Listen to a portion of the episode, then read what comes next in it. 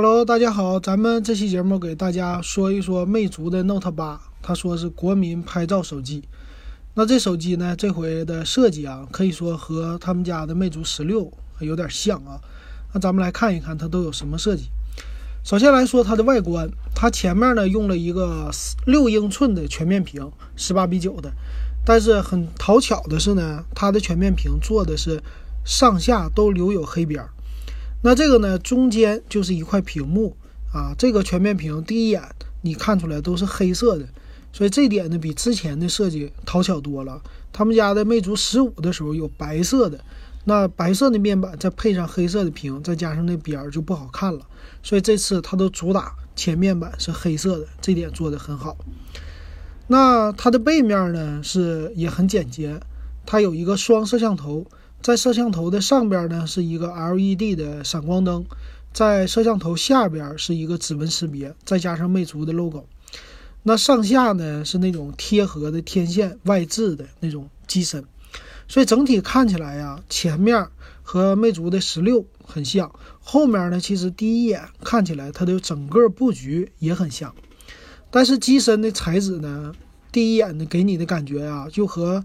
小米的六 X 长得又是一样的啊，所以说它的这个设计呢，你要是拿在一年前呢要推出这个的话，我觉得还是应该能大卖的。但是现在推出感觉稍微有一点晚，这个设计。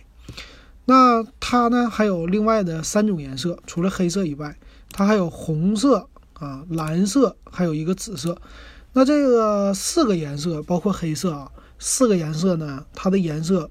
都是在背盖上来换颜色的，啊，它的前面面板呢，同样只保持了黑色，所以这点做的很好，很取巧。这样的话，你就不会看出来这全面屏那么大的黑边为这个而纠结了啊。这点做的，我觉得给他点赞。然后处理器呢，用的是高通的骁龙六三二处理器，那这款处理器，也可以说是代替六二五的。然后呢，低于六三六的这么一个处理器啊，那这个处理器也可以说现在对于入门级的千元机来说完全够用了。那另外他说背面用的是那个一金属一体化的机身，那这个没什么可说的啊，这个大家现在都已经做做烂了吧？这个机身也不算是什么流行的机身了。那这次主打的是背面的它的后置双摄像头。那双摄像头呢？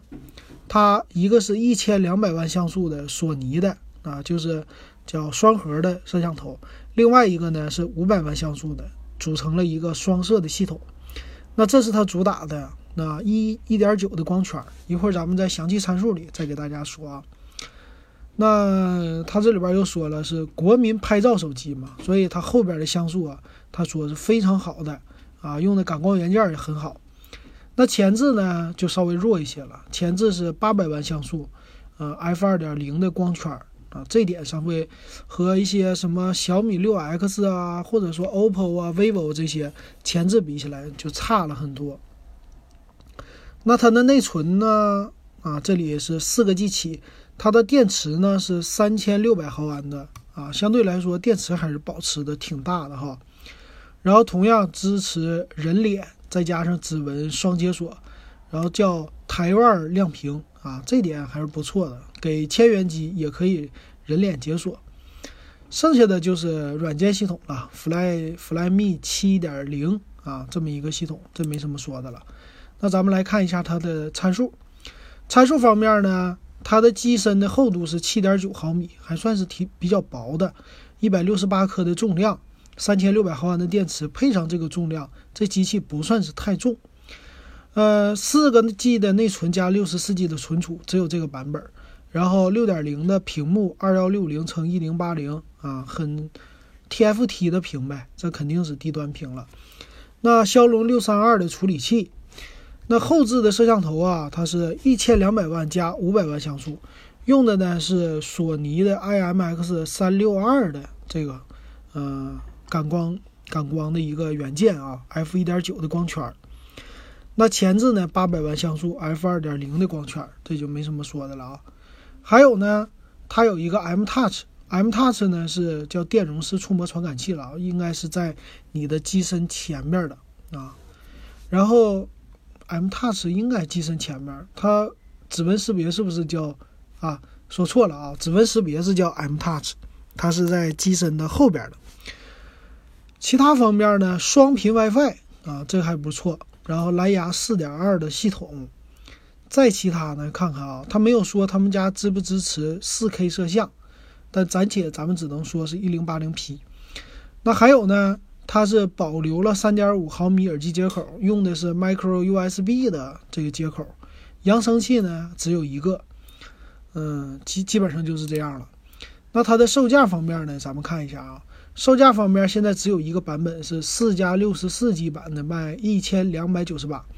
说这机器值不值得买呢？啊，我还是这样，你要是一年前发布啊，用的骁龙六二五处理器都没有问题，配到这么高，你卖一千两百九十八，它肯定是大卖的。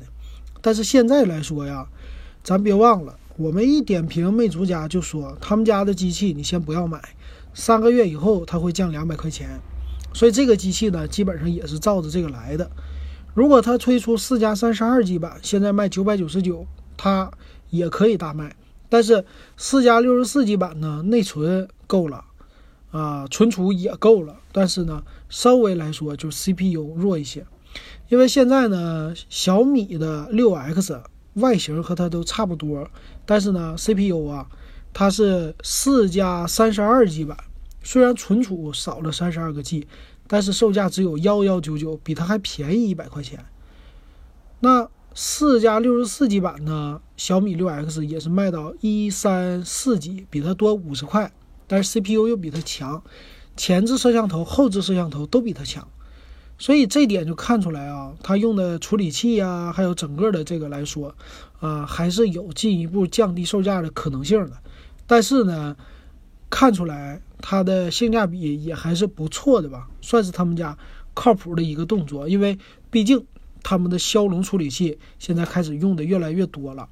好，那这期魅族 Note 八咱们就点评到这儿。